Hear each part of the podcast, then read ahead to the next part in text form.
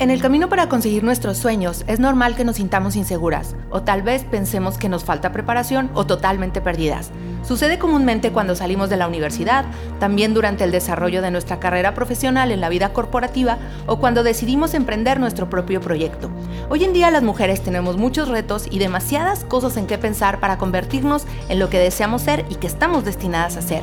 Mujeres Chingonas es el podcast en donde platicaremos sobre herramientas y recursos personales y profesionales, temas de interés e historias inspiradoras que te darán impulso para trabajar por tus sueños. Bienvenidas todas, las mujeres chingonas.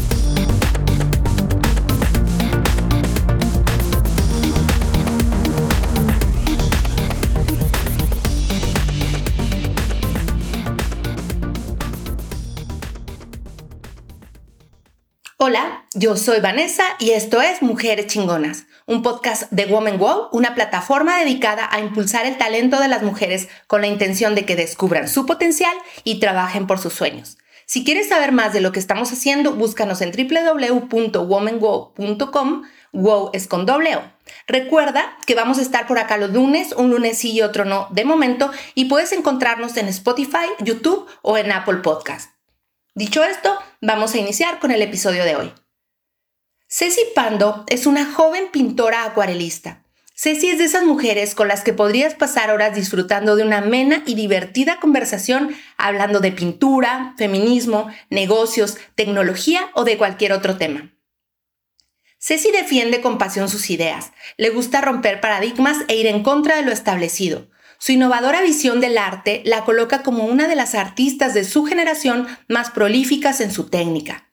Ha participado en más de 30 exposiciones internacionales en países como España, Turquía, Bulgaria, Ecuador y Pakistán. Ha puesto su arte a disposición del mundo a través del uso de las plataformas tecnológicas. Sus diseños e ilustraciones se pueden adquirir desde cualquier rincón del planeta a través de su tienda en línea Cepando Shop. Ceci comparte su experiencia como maestra en el taller de arte y galería El Naranjo y actualmente es correpresentante por México de la Sociedad Internacional de la Acuarela, una organización sin fines de lucro que da a conocer en todo el mundo la técnica de acuarela como un medio para alejar a la población de la violencia. Platicamos con Ceci de los momentos decisivos que te conducen a lo que te hace feliz sobre la participación de la mujer en la pintura a través de la historia y de cómo utilizar las plataformas tecnológicas para transformar el arte y hacerlo más rentable. Vamos al mundo de Ceci Pando. Pues estoy muy contenta, Ceci, de, de poder tener esta plática. No importa que bajo estas condiciones la tecnología siempre ayuda. Entonces, Estoy muy feliz y me siento muy agradecida también porque pues nos abres esta posibilidad de conocerte un poquito más de conocer a una mujer chingona como Ceci. Y estoy segura que esta plática va a tener no nada más, eh, pues, el, el, ¿cómo se puede decir? El, el, el cafecito, el tecito para disfrutar y para platicar de lo que está sucediendo, sino también vamos a conocer a una mujer que puede inspirar a otras, que esa es la intención de, de nuestro podcast.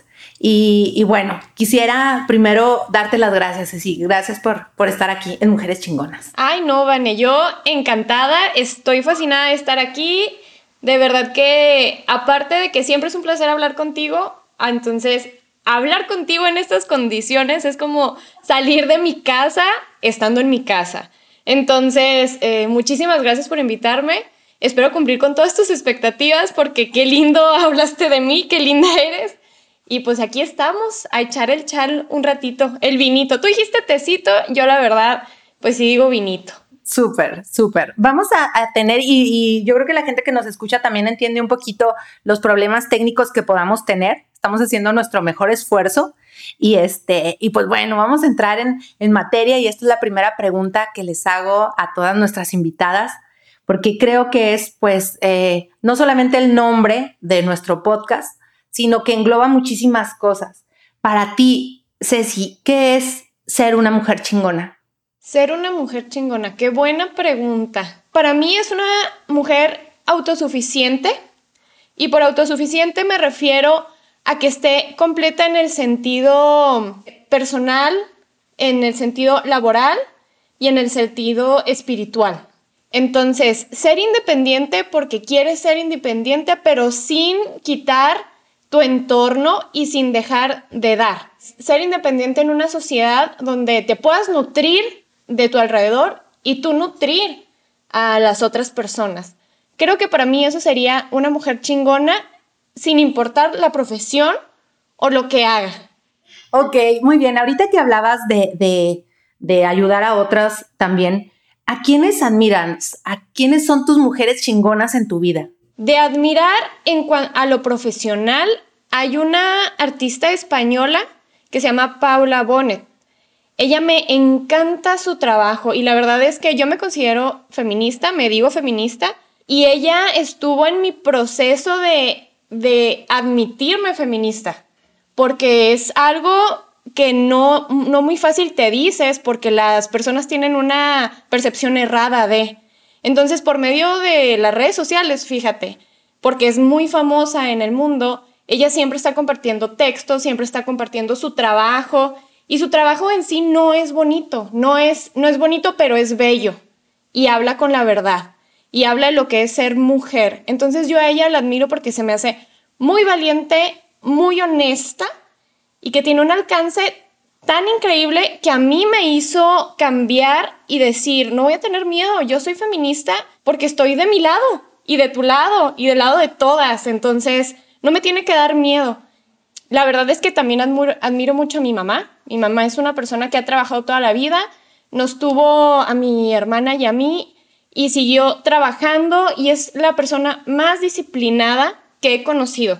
Y sin embargo, amorosa. O sea, y es, ella es científica, hace investigaciones, a, este, pues se dedica a la investigación.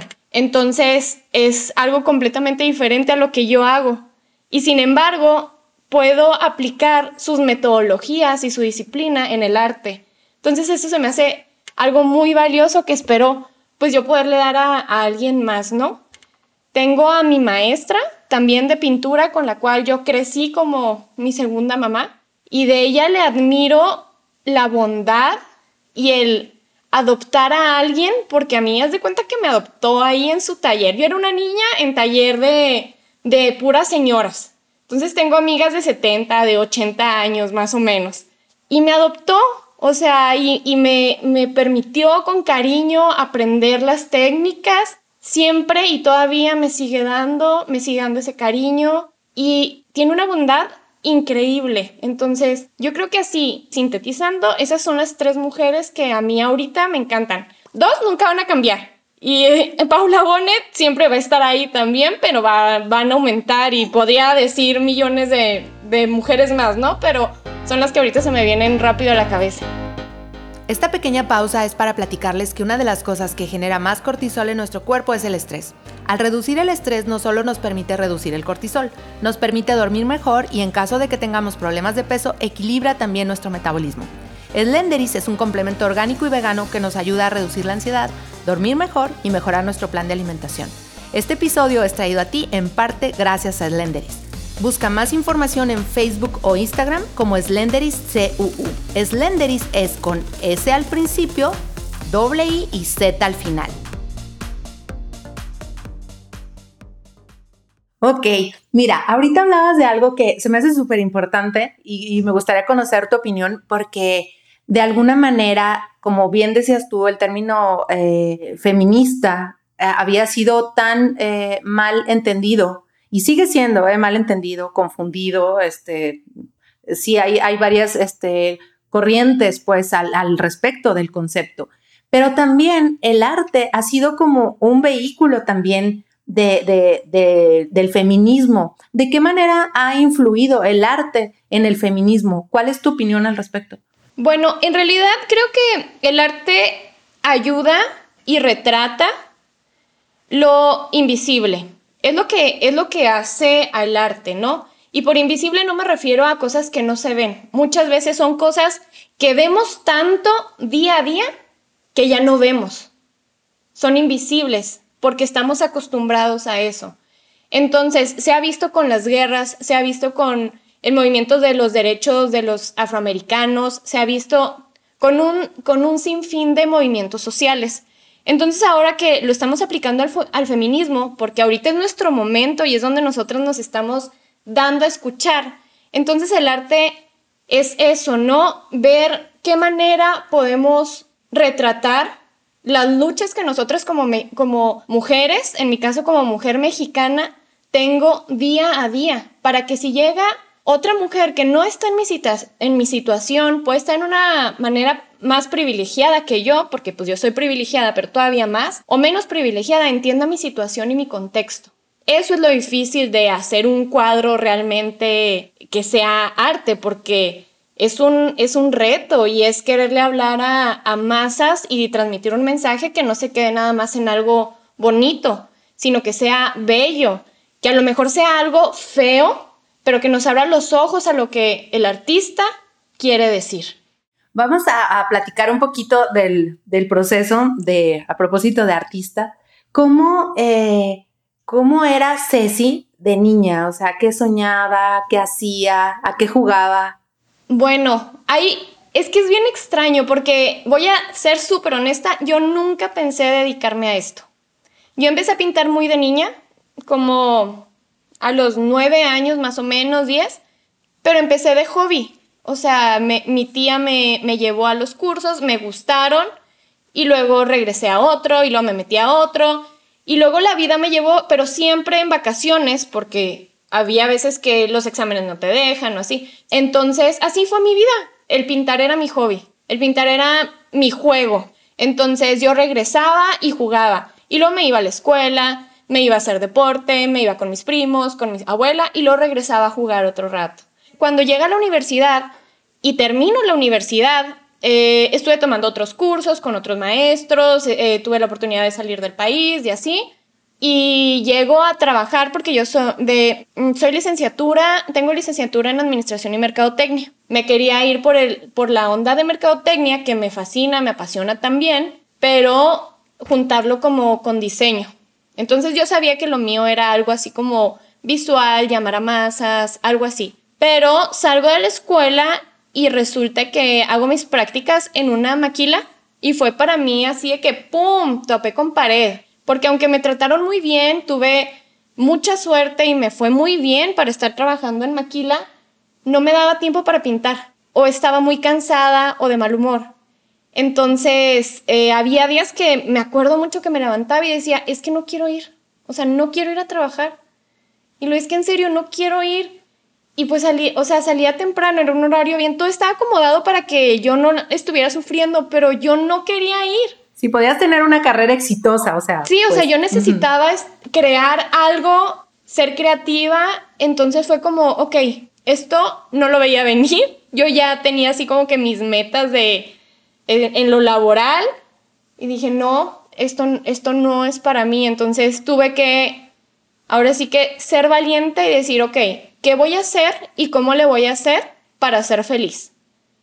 Porque sí, la voy a, la voy a sufrir y no es un trayecto que esté marcado o que yo sepa que va a ser exitoso, pero no soy feliz y no puedo vivir aquí por el dinero.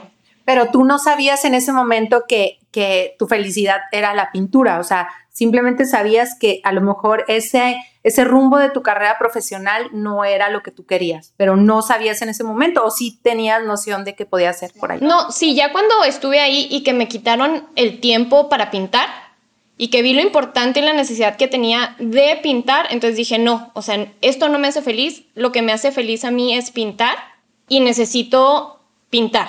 Entonces, ¿cómo le voy a hacer para no morirme de hambre, tener una vida bien okay. y dedicarme a la pintura. Sí. Porque pues también muy artista, pero si no tienes que comer, pues no vas a ser muy feliz, ¿verdad? Ese es un punto que quiero, que quiero tocar, pero antes de, de llegar al punto en donde tú dices, pues no me puedo morir de hambre, o sea, porque sí hay también ahí muchos paradigmas y muchos mitos, ¿verdad? Acerca de, de ser artista y en específico de ser pintor por la que, porque la historia, bueno, así nos ha vendido la idea.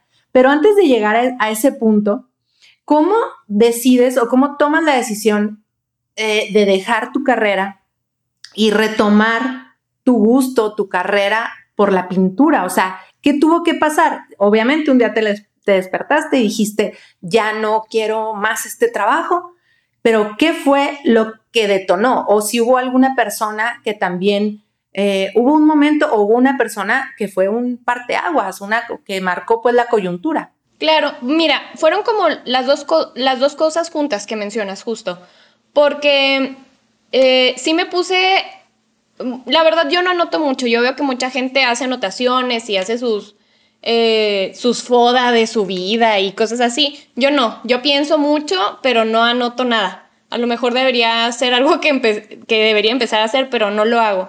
Entonces, em, solo pensando y pensando y pensando de que es que no quiero ir, es que cómo le voy a hacer, es que ya mis papás esperan algo de mí también porque salí de una carrera, ¿no? Y, y me dedico, o sea, soy licenciada en Administración y Mercadotecnia y estoy en un puesto privilegiado con posibilidades muy grandes de crecimiento.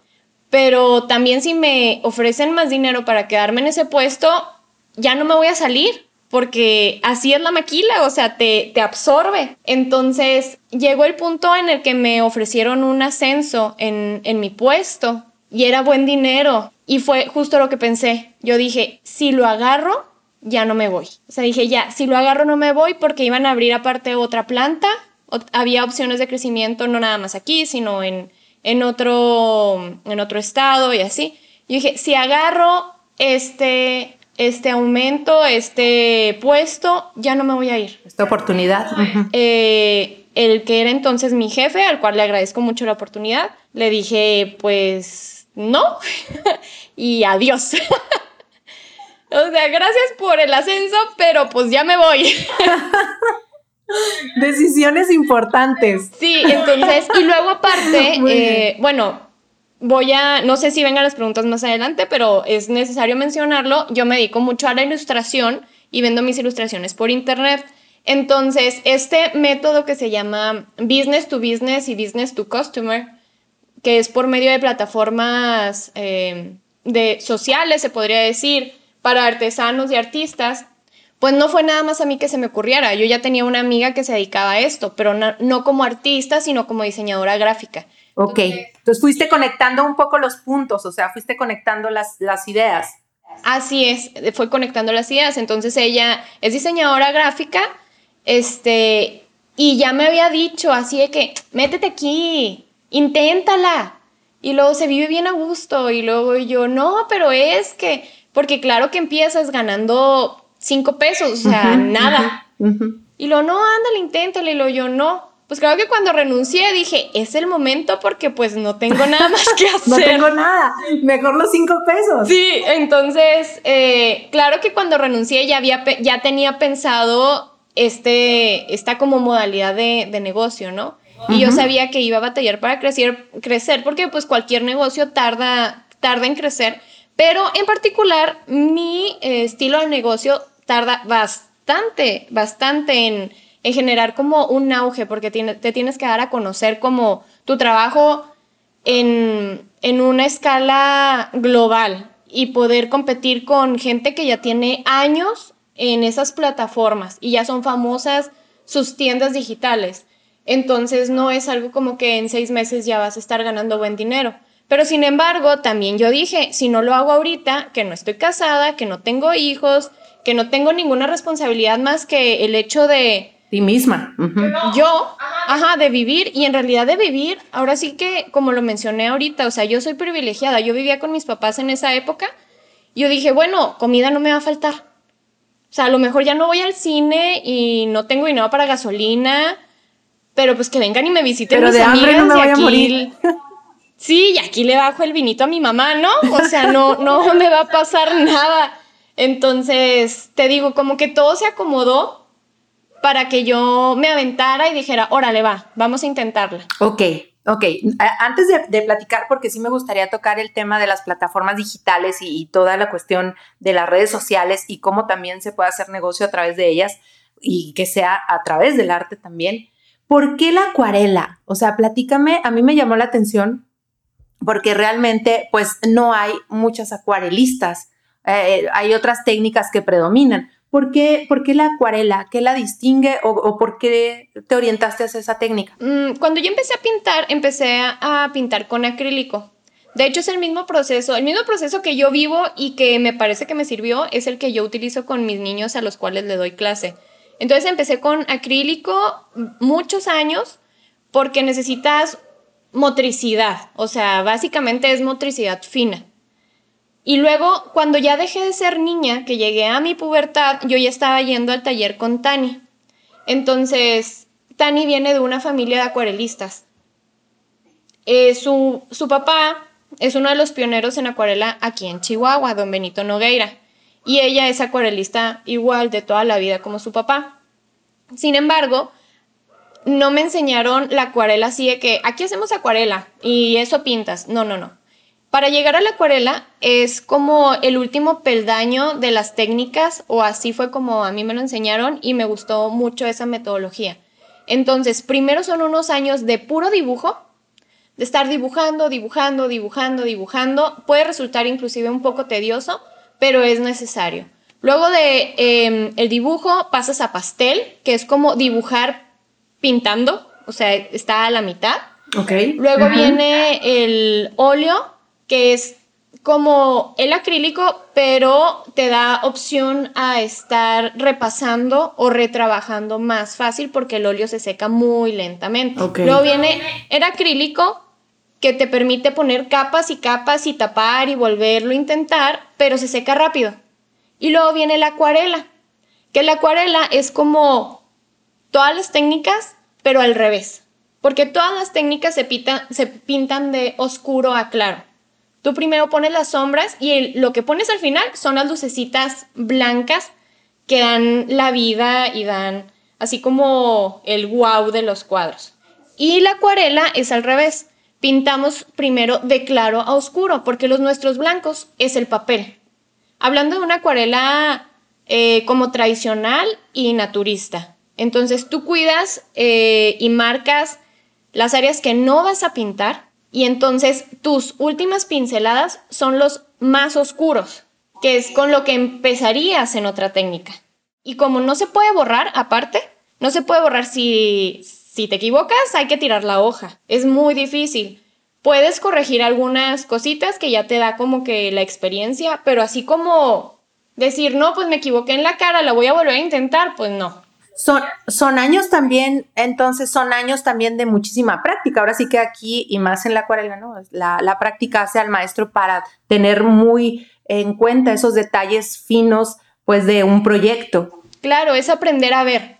La acuarela, y me imagino que todas las técnicas, pero yo lo he vivido más en particular con la acuarela, es aprender a ver la vida de otra manera.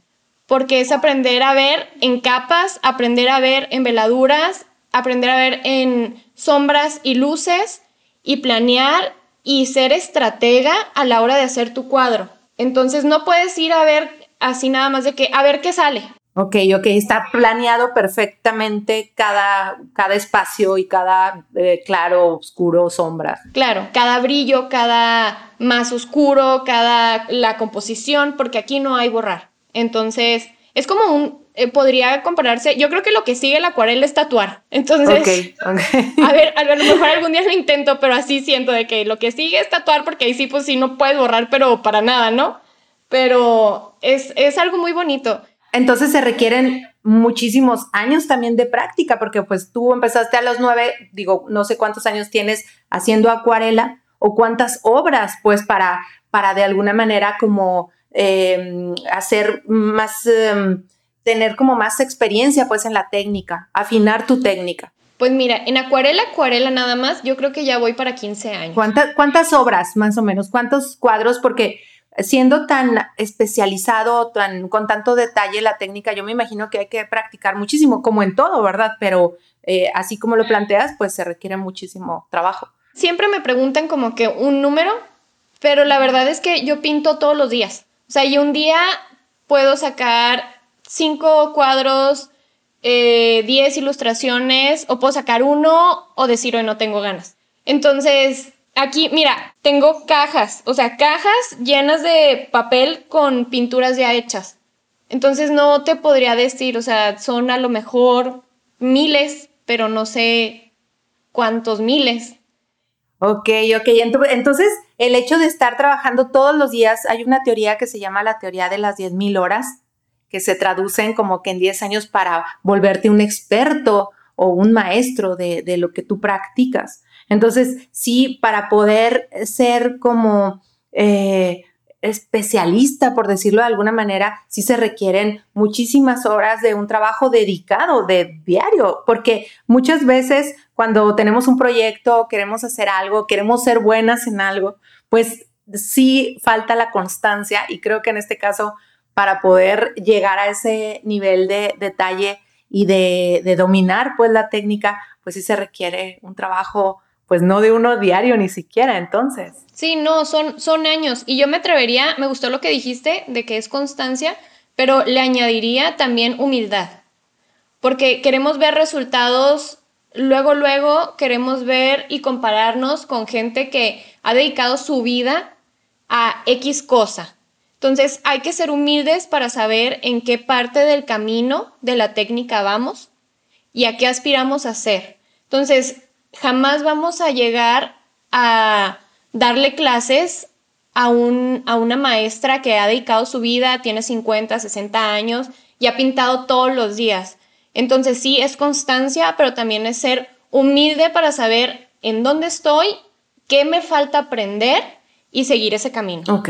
Hablando de, camino, ¿tú crees eh, en el destino? O sea, ¿tú crees que o estabas destinada a dedicarte a eso o las circunstancias te fueron poniendo como que, como que las eh, opciones. Híjole, me diste, ahora sí que me diste en la pregunta del millón. No sé, no sé qué creo, la verdad, porque sí, hay días que creo una cosa y hay otros días que creo otra, porque la verdad es que llegué a la pintura porque mi tía quiso llevarme clases, o sea, ni siquiera fueron mis papás, fue mi tía porque su sueño, o sea, el sueño de ella desde niña fue pintar. Ella ya estaba yendo a clases de pintura y dijo, ah, pues a mi sobrina le debe de gustar y me llevó. O sea, ni siquiera, y no tengo, mm, ella apenas estaba empezando, entonces no tengo familiares así como que pinten de toda la vida, no nací en una familia de artistas, entonces yo digo, pues sí hay mucho de destino, pero también yo pude haber dicho, ay, no me gusta, quiero jugar este, no sé, nada más estar en gimnasia y ya. Entonces, no sé, se me hace que es como que una mezcla de los dos. No, la verdad es que no puedo decir porque, porque no, no lo sé, no, no sé qué pienso. Yo nada más estoy agradecida de, de donde estoy. Muy bien, sí, porque a veces eh, le, le, ¿cómo se dice? Le, le, asignamos esa, ese poder, ¿no? Al destino, o sea, bueno, lo que tenga que pasar. Pero también siento yo, de manera personal, que si uno va buscando lo que a uno le gusta, las cosas parecen hasta un poco como magia, pero realmente no, realmente sí las estás buscando. Pero también hay personajes en el transcurso de la historia que tú dices, ¿cómo es que se apareció esta persona? O sea, sí estaba destinada a aparecerse para que a mí me dieran una oportunidad y poder viajar o poder tomar esta clase o eh, poder tener una oportunidad más adelante. Pero bueno, la combinación de las dos para mí es creo que que, funciona. Sí, es, te digo, estoy, estoy igual que tú. Dependiendo de cuántas copas de vino lleve, creo en el destino o no. Básicamente. Muy bien. Bueno, pero hablando de este camino, ¿qué retos o qué desafíos te has enfrentado que no pensabas, o sea, y que has tenido que vencer o, has tenido que pasar? El primero, el primero de todos, cuando ya decidí dedicarme profesionalmente a esto, la verdad, fueron como las expectativas de lo que tu familia tiene de ti y de tu vida. Porque obviamente em, tus papás y tus tíos y la gente que te quiere no te quiere ver batallar, te quiere ver bien. Y hay un ideal eh, de si haces A, B o C es igual a éxito, que no es cierto, no es verdad, pero hay más probabilidades de que pase. Entonces, el hecho de decir, no, pues me voy a dedicar a la artisteada, híjole, o sea, sí que bonito mientras es tu hobby, pero ya si te quieres dedicar a eso, ¿con qué se come? ¿Cómo le haces? ¿Cuánto vas a ganar? ¿La jubilación qué onda? Tú no sabes cuántas conversaciones de la jubilación he tenido. Claro. El afore y todas esas cosas, no, así. Entonces, yo creo que de las cosas que más me pesaron fueron eso, las expectativas que que tienen eh, la, la, familia y la gente que te quiere en cuanto a las, a las profesiones y los clichés que hay también en cuanto a lo que viene siendo, lo que viene ser, ser artista. Porque hay muchos clichés, inclusive aunque seas artista. O sea, esperan los otros artistas algo de ti o cierto perfil. Entonces, pues no, no te puedes casar con lo que se espera. Y luego además, pues también se agrega el asunto de, del género un poco, ¿no? O sea, también como una mujer pintora. Y, que, quisiera un poco llevar la plática para allá porque, pues, eh, como mujeres y en general como artistas, ¿eh? pero, pero como mujeres en específico, la profesión de, de la pintura, pues también antes, no sé qué piensas de esto, pero antes era como que de culto, ¿no? Como de, de, em, nada más eh, cierto grupo, cierto nivel de, a lo mejor de intelectuales o sector o incluso lugares en donde nacías, pues tenías esta como, pues no sé, esta, esta cuestión que, que, que tenían nada más ciertas personas porque pertenecían a cierto grupo, incluso se cruzaba mucho con las cuestiones políticas y, las cuestiones culturales para ser voceras o para, en el caso pues de nuestra máxima representante, ¿no? Que es Frida Kahlo. Y de ahí pues mm, no hay muchos nombres, aunque los hay, ¿eh? obviamente. Yo soy, digo, no, no conozco eh, pues eh, mucho del tema o a detalle, pero también no ha habido un auge como en algunos otros años. ¿Qué piensas de eso? Claro, no, claro, y estás, estás diciendo ahora sí que la puritita verdad. Y todavía sigue siendo así, porque como tú dijiste, acuarelistas somos poquitos. Y no nada más aquí en Chihuahua, en el mundo. Entonces, yo soy representante de la IWS México, soy correpresentante. Entonces, he tenido la oportunidad de exponer en otros países y viajar a, eventos internacionales en los cuales he conocido a artistas, tanto hombres como mujeres. Pero a mí lo que me ha llamado mucho la atención, porque cuando ya te dices feminista y empiezas, para mí ser feminista es abrir los ojos y darte cuenta de que estás aprendiendo a ser feminista. No es como, soy feminista y ya me doy cuenta de todo el machismo, ya sé todo, soy perfecta, no tengo actitudes machistas. No, no, no. Ser feminista es darte cuenta de que estás aprendiendo a quitarte esas costumbres o esas ideas. Es una excelente definición, ¿eh? Es una excelente definición. Claro, porque como que e, es que yo he escuchado a mucha gente que dicen, es que es feminista, pero hace esto y hasta aquello. Oye, espérate, está aprendiendo. O sea, ella está aprendiendo, ya tiene sus antenitas así prendiditas y poco a poco va a llegar a ser algo menos machista, ¿no? Algo más equitativo. Entonces, yo con mis antenitas ya aprendidas y ahora que estuve, que tuve la posibilidad de, de viajar, me di cuenta de que hay muchísimas artistas como yo que se dedican a la acuarela. Sin embargo, los artistas que viajan y que los invitan a exponer su trabajo y a dar demostraciones en otros países son hombres. Entonces para mí fue como un ¿por qué? O sea, porque si vemos en cantidad de gente que pinta acuarela, somos más mujeres en cantidad. Ok. Pero ¿quiénes son los representantes? ¿Y a quiénes invitan? A los hombres. ¿Por qué? Porque no tienen familia, porque no tienen que darle comida a los niños o a los nietos o a X, Y o Z. Pero eso pasa. Entonces, ¿cuál es mi responsabilidad? Yo ya lo vi en un evento y estoy planeando y espero el año que entra, sí, que todo esto por favor se arregle y así, hacer otro evento internacional aquí en Chihuahua. Yo quiero traer 50 y 50, a fuerzas. O sea, a fuerzas así, porque obviamente como yo estoy esperando la oportunidad de que alguien me invite como artista, yo sé que hay otra mujer en otro país que va a ser buena, a la cual yo le puedo aprender y puedo traer a que enseñe aquí en México y aquí en Chihuahua, que esté esperando la oportunidad, pero no se le da, porque los hombres, la verdad, es que la tienen más sencilla. Sí, sí, por, una cuestión cultural ya de... Claro, claro. Entonces, si yo ya lo vi, es mi responsabilidad actuar. Y eso es lo que, lo que yo quiero hacer. Pero así como lo dices, ahorita sí está la situación, entonces yo creo que lo único que queda pensar es, ok, ¿qué puedo hacer para mejorar?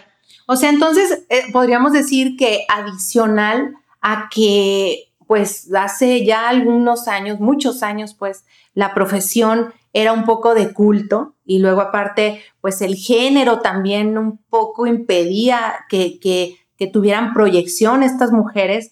Estamos hablando de que en ese sentido no hemos avanzado muchísimo.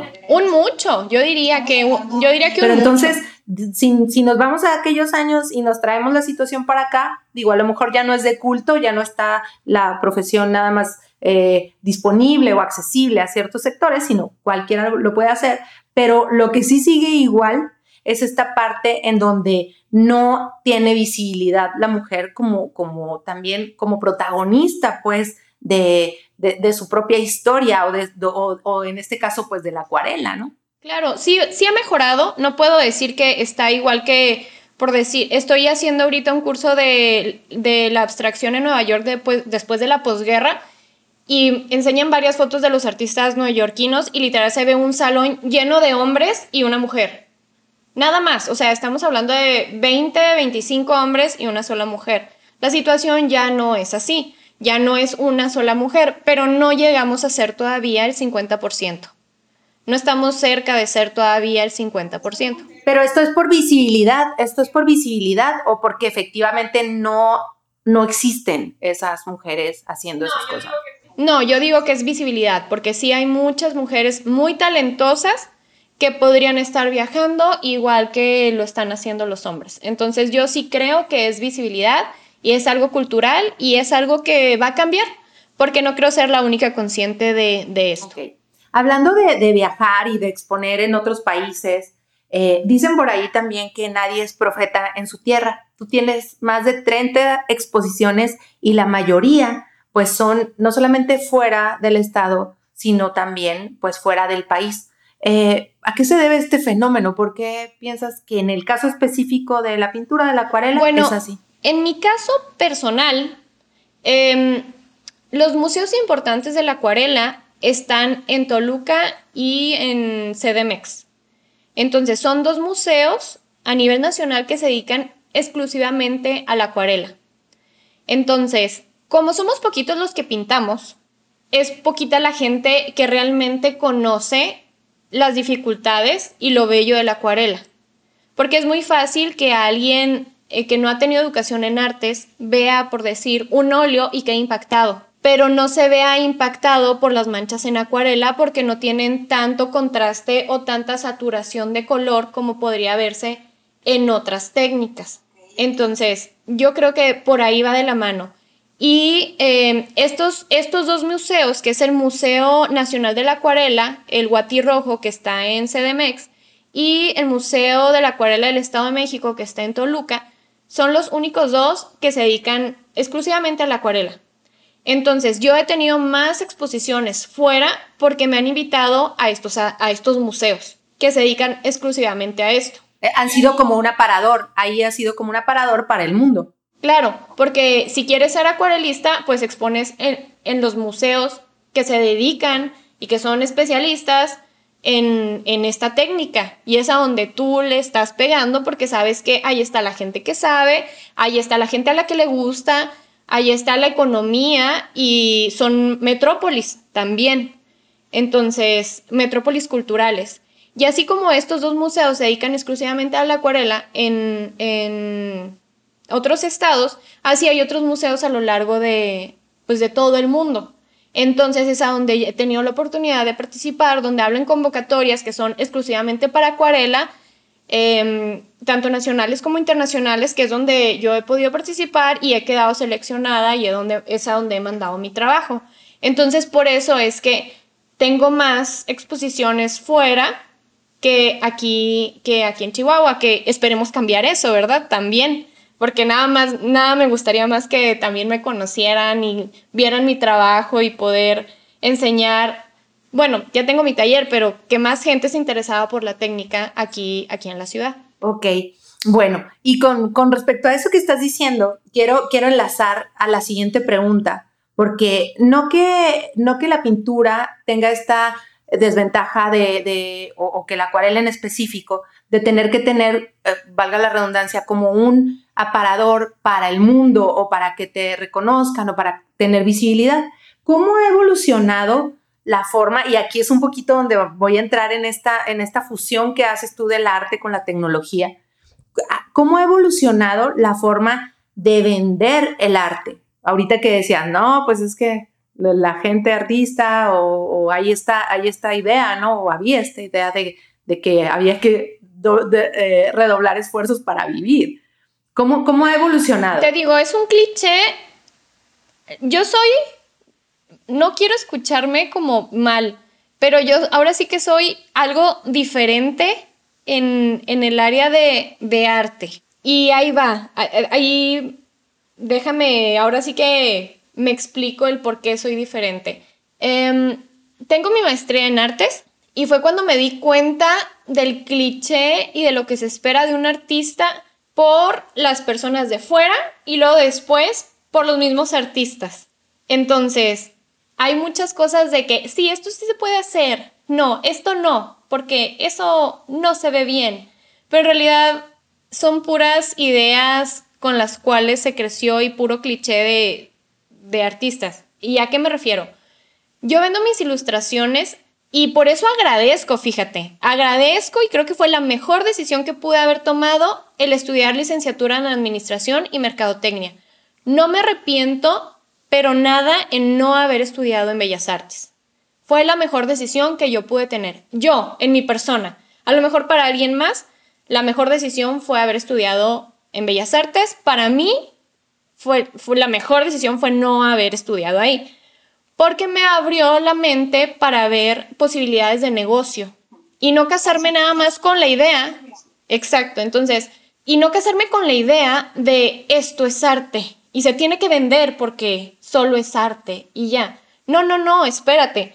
Hay algo que se llama mercado, hay mercadotecnia, hay oferta, demanda, está este, la economía mundial, la economía nacional y la economía aquí en, en tu ciudad. Y son cosas con las cuales tienes que jugar, porque en realidad sería algo tonto ignorar esas cuestiones. Entonces, yo como licenciada en Administración y Mercadotecnia, tomo esas cuestiones y las aplico en mi modelo de creación. Entonces yo dije, ok, necesito algo que me permita tener ingresos para yo poder crear lo que a mí se me dé la gana, sin deberle ni temerle a nadie. Entonces fue cuando eh, llegó mi idea de hacer mi tienda online y vender ilustraciones. Y esto lo tomo mis ilustraciones con toda la seriedad, como lo tomo con mis cuadros para exposiciones fuera. Es, es exactamente, solamente mi proceso creativo es diferente, porque en una tomo la necesidad del mercado como punta, qué necesita mi cliente, y entonces yo creo lo que yo quiera, los colores que yo quiera y así, pero que haya alguien que lo va a comprar, que le vaya a servir. Y esto me da entrada económica para yo aquí en mi estudio, a la hora que yo quiera, agarrar mis pinceles, ver el modelo que sea, a mí se me antoje y no deberle nada a nadie y no tener que trabajar como Muchos trabajan todavía, que era antes, con mecenas o a base de becas o a base de pedidos especiales. Porque te digo, se me, ha, se me ha juzgado mucho en el área artística porque dicen es que te estás vendiendo, porque estás metiendo un modelo de negocio en, en tu creación. Pero digo, bueno, ¿quién es el más vendido? Porque yo conozco como que qué es lo que vende y hago lo que yo quiera. Mi creación es lo que yo quiero. Y de otra manera llegan, si yo no hiciera eso, y como todo mundo trabaja es por medio de pedidos. Entonces llega cliente A y te dice, quiero un retrato de, no sé, de mi abuelita y que le pongas a no sé quién y a no sé cuánto. Y lo tú, ah, ok. Y con estos colores para que combine con la sala. Ah, muy bien. Y es el modelo que ha existido toda la vida, que no tiene nada de malo. Pero a mí no me gusta, porque a mí me gusta crear lo que a mí me gusta. O sea, nada más lo que yo quiero. Entonces, pues ahí es como que, te digo, tengo muy dividido mi trabajo de lo que viene siendo lo comercial, las ilustraciones que van a un mercado de business to business, o sea, yo como empresa le vendo a otra empresa que va a elaborar productos, ya sea papel tapiz, playeras, invitaciones, em, cubrebocas, por ejemplo, también, es cualquier cosa que se pueda imprimir ahí pueden estar mis ilustraciones y son los que me compran y eso me da la posibilidad de yo hacer mis cuadros, ahora sí que como artista, con composición, cuadros completos que se van a exponer en diferentes museos, este, y también mis ilustraciones me dan la posibilidad de ensayar a lo mejor temas que yo no, no habría tocado si no fuera por mi negocio. Claro, o sea, cuestiones que no has explorado, que te forzan un poquito a, conocerlas y que todavía te abren más el abanico de opciones para tus creaciones propias, para crear pues arte. Así es. Entonces, ese, ese es mi negocio. Ok, y así fue como nació eh, eh, tu, tu, tienda en línea.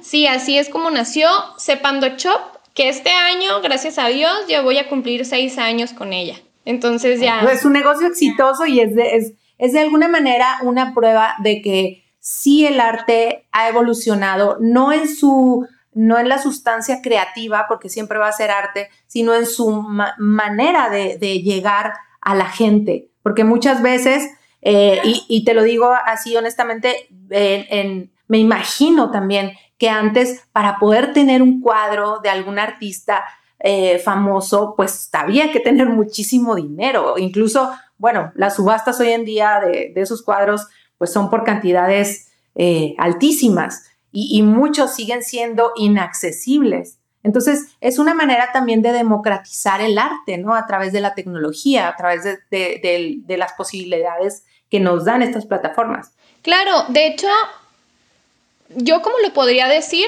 es Em, hay varios autores que definen el arte o la obra de arte como algo que no se puede reproducir. Así lo definen, que un cuadro tiene alma. Entonces, aunque tú le tomes una foto y la edites para que quede igual, no se puede reproducir.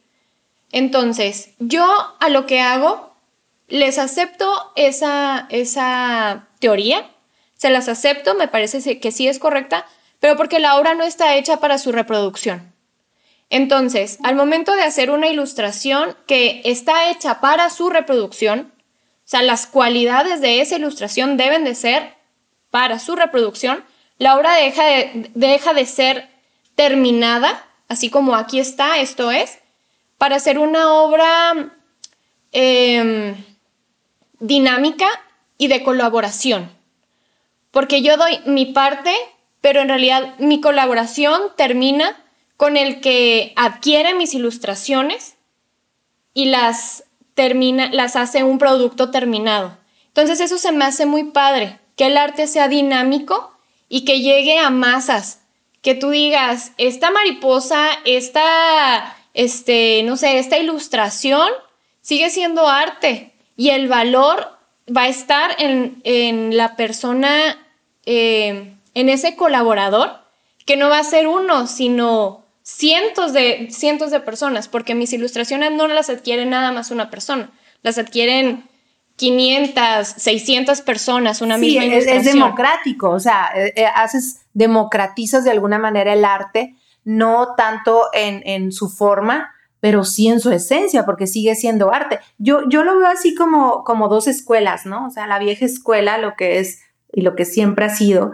y la nueva escuela de cómo, de cómo poder eh, pues entregar esa, esa, e, e, esas piezas artísticas a quien sea. Claro, y con el uso de las nuevas tecnologías, que yo lo que digo es porque es pecado usar lo que ya existe.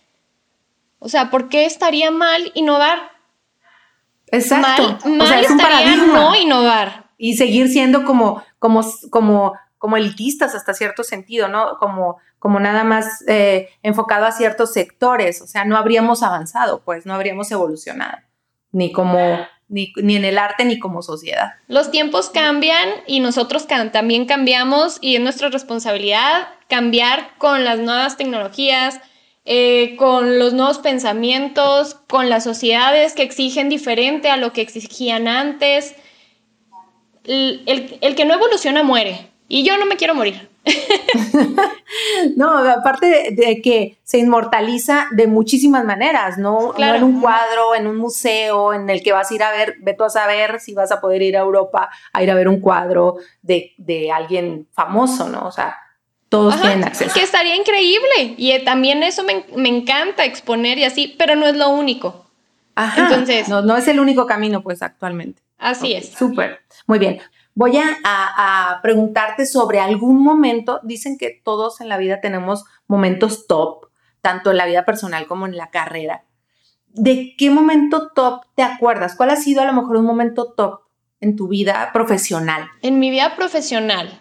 Bueno, dividiendo mi carrera como lo hago, tengo mi carrera, o sea, mi profesión con mi tienda y mi profesión este, como artista que expone, ¿no? Entonces te podría decir varios momentos de cualquiera de las dos, pero así, em, mi, momento top con mi tienda eh, fue cuando un día chequé mis ventas y dije, ya puedo vivir sola. Y fue así como un, wow, o sea, ya puedo vivir sola, ya no necesito a mis papás, voy a vivir bien.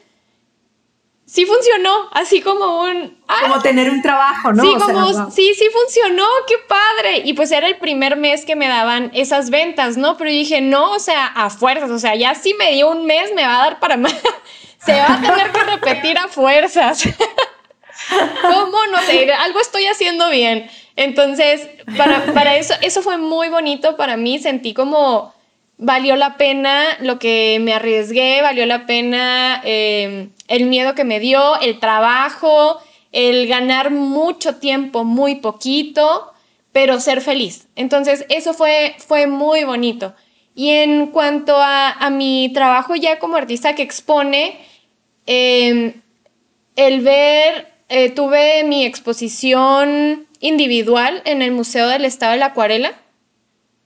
Entonces, ni siquiera fue en el momento en el, en el que estaba ya viendo la exposición, sino cuando el director del museo me habló y, me invitó y me dijo, oye, ¿te interesa un espacio em, para exponer tu cuadro nada más? O sea, tus pinturas aquí. Y luego yo así de que bien cool. Ah, sí. Claro, me hacen llegar la fecha.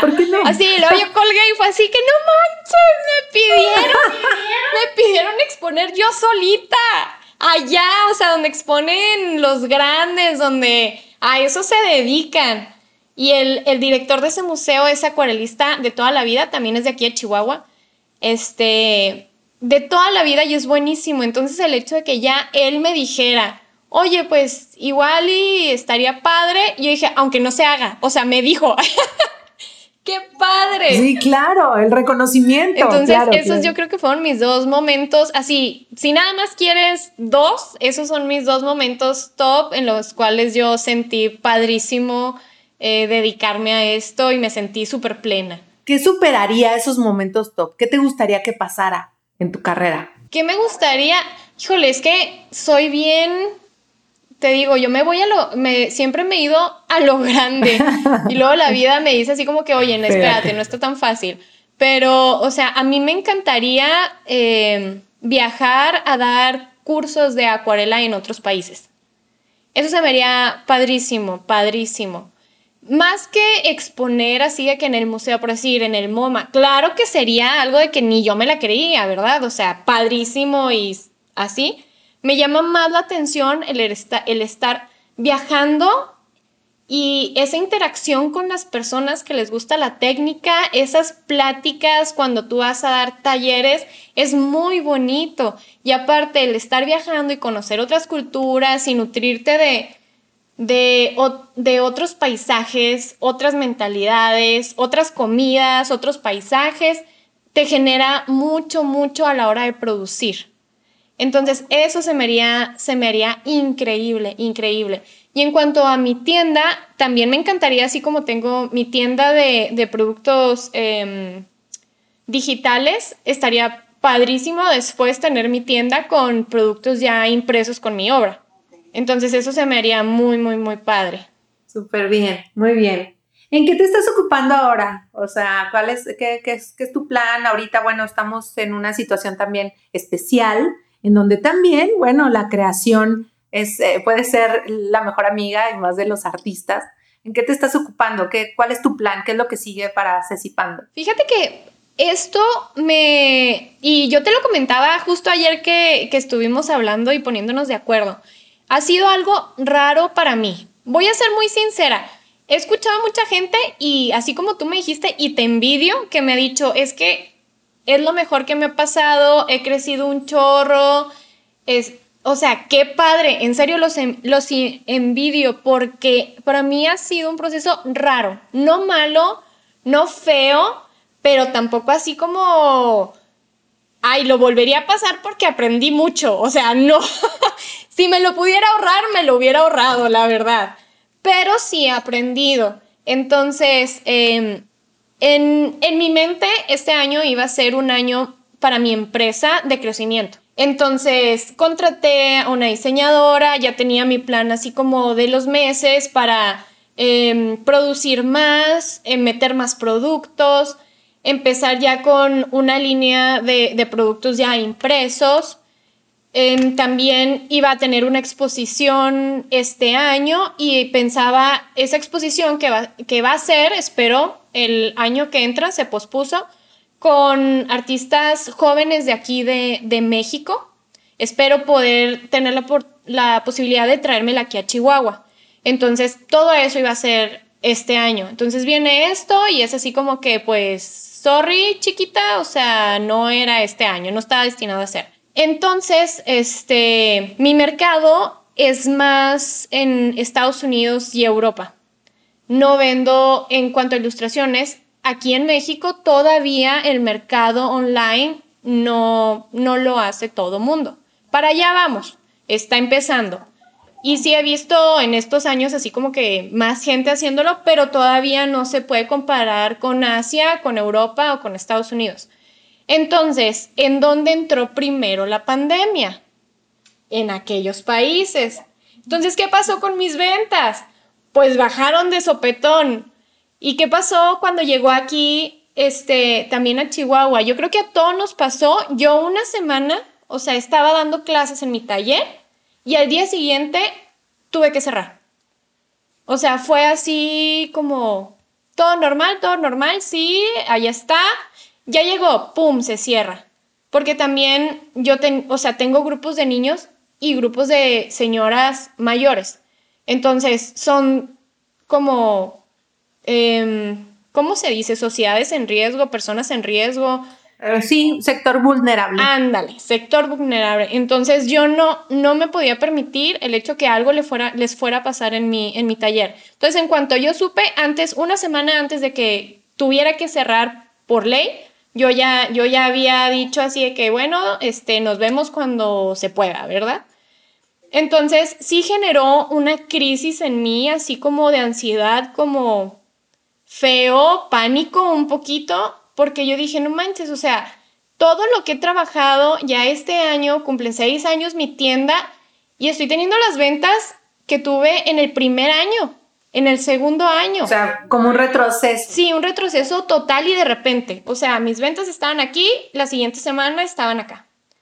Entonces, fue cuando aprendí realmente la capacidad que, que tenemos todos los seres humanos de adaptarnos y de lo cual también yo estoy orgullosa y lo puedo decir porque lo tuve que aprender, de cómo te tienes que aprender a ser chiquita cuando el espacio es pequeño y cómo tienes que aprender a hacerte grande cuando te dan la oportunidad de crecer. Entonces yo dije, ok, así está la situación, no soy la única que está pasando por eso y en realidad estoy siendo privilegiada porque yo sigo produciendo sigo teniendo mi taller, sigo teniendo mi galería y las cosas cuando pasen van a regresar a su normalidad. Entonces, hay mucha gente que no tiene no tiene esa suerte, que tuvo que cerrar para cerrar y no sabe si después va a poder abrir. Entonces dije, ok, tienes que ver, Ceci, tienes que ver que eres suertuda y que está bien, que la vida muchas veces te va a pedir volver a empezar y está bien porque así es la vida.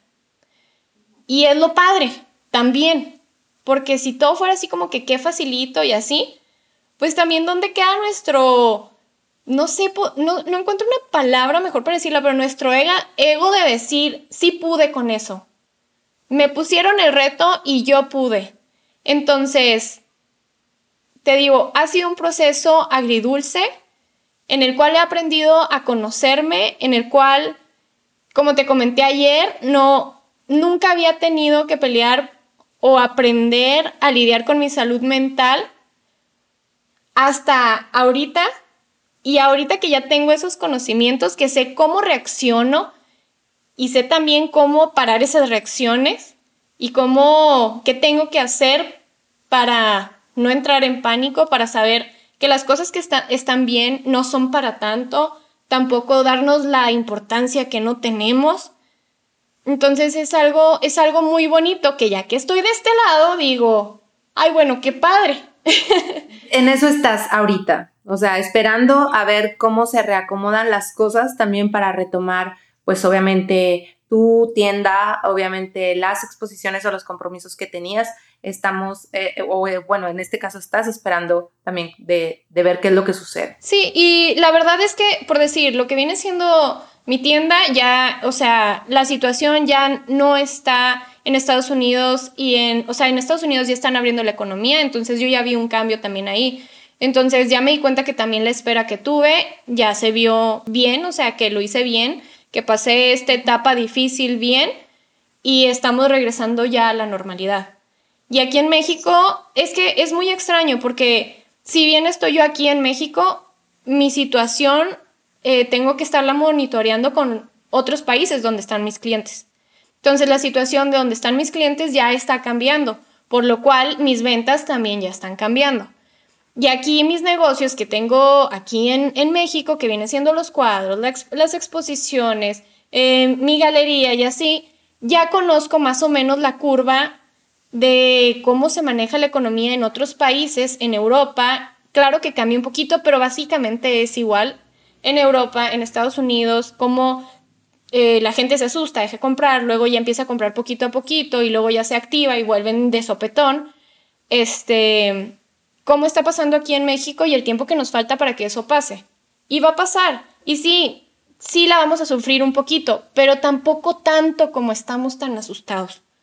Espero, espero no equivocarme, pero creo que no, no va a ser como, como pensamos muchos. Sí, yo creo que también eh, de manera personal creo que tiene mucho que ver con, con la óptica, con la actitud que cada uno tenga. Y digo, a, las mujeres chingonas creo que, que las distingue esa, esa, pues, esa resiliencia, esa capacidad de, de rehacerse después de muchas tormentas. Y, creo que también, pues, eh, a las mujeres independientes, empresarias, artistas, creativas, eh, mamás en general, porque yo creo que, que, es una, y a los seres humanos en, general, ¿eh? esta es una, pues es una prueba y yo creo que, que los que tengan, no tanto los que estén mejor preparados, sino los que tengan la mejor actitud para poder rehacerse, esos son los que, los que van a continuar. Yo creo, yo sí estoy convencida de, de esa parte.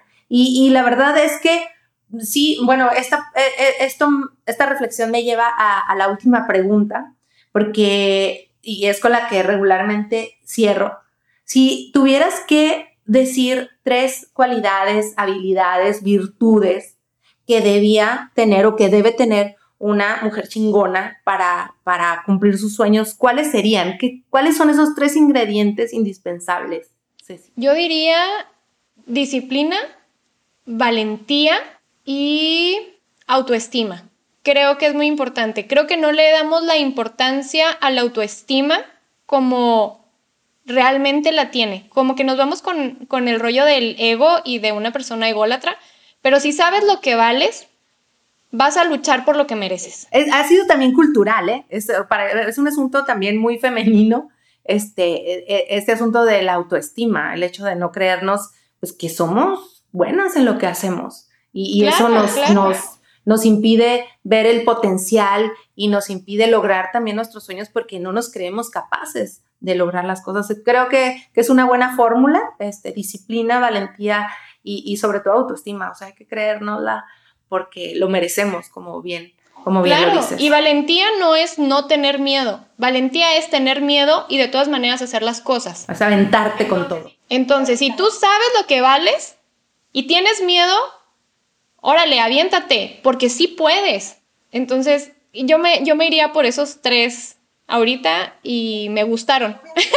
Ingredientes. Obviamente son muchos. Sí, como indispensables. Como indispensables serían eso. Ceci, ha sido la verdad una charla súper bonita. Fíjate, nos pasamos unos minutillos, pero yo estoy muy contenta de haber platicado contigo esta noche. Aunque sea así, yo soy muy agradecida también porque creo que la tecnología nos permite seguir comunicados, nos permite seguir conectados, aunque no podamos estar juntos, sí estamos unidos y hemos estado también en este proceso, cada uno viviéndolo de manera distinta, pero creo que todos aportando, sumando de manera individual y creo que eso de manera colectiva pues también eh, pues recibe esa energía. Entonces yo estoy muy contenta de haber platicado contigo, es un gustazo, digo, mm, desde el día que te conocí, este, sí sentí una conexión de, de esa gente que, que tiene muchísima energía, que es positiva, que lucha por sus sueños y yo dije,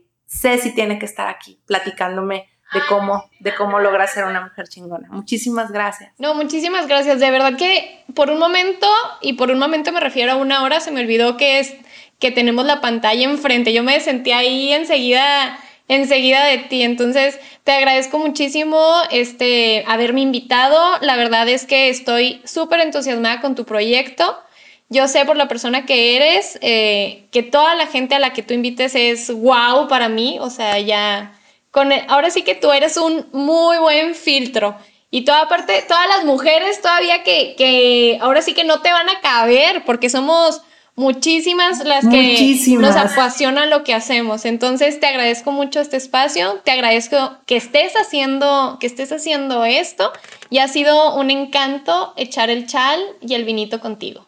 Gracias, espero eh, pues poder retomar esta plática también porque se me quedaron muchas cosas y muchas dudas eh, eh, teniendo una persona que ha dedicado su vida a lo que le apasiona, como tú eres un, un gran ejemplo para muchas y seguramente vas a ser inspiración también para no nada más las nuevas generaciones. Tengo amigas ya, este, pues en edad ya más adulta pues también intentando cumplir sus sueños y uno de esos también pues es el arte, la pintura. Entonces, qué padre que, que inspires a todas y a todos también. Bueno, este fue el episodio de hoy. Yo espero que lo hayan disfrutado. Si conoces a alguien que crees que le pueda ser de utilidad lo que platicamos hoy, no dudes en compartirlo. Recuerden que estaremos por acá los lunes, un lunes sí y otro no, de momento. Pueden seguirnos en nuestras redes sociales en Instagram y Facebook a través de Woman o suscribirse en www.womanwo.com. Recuerden WoW con doble O. Déjenos saber en comentarios si les gustó el podcast y sobre qué temas les gustaría escuchar.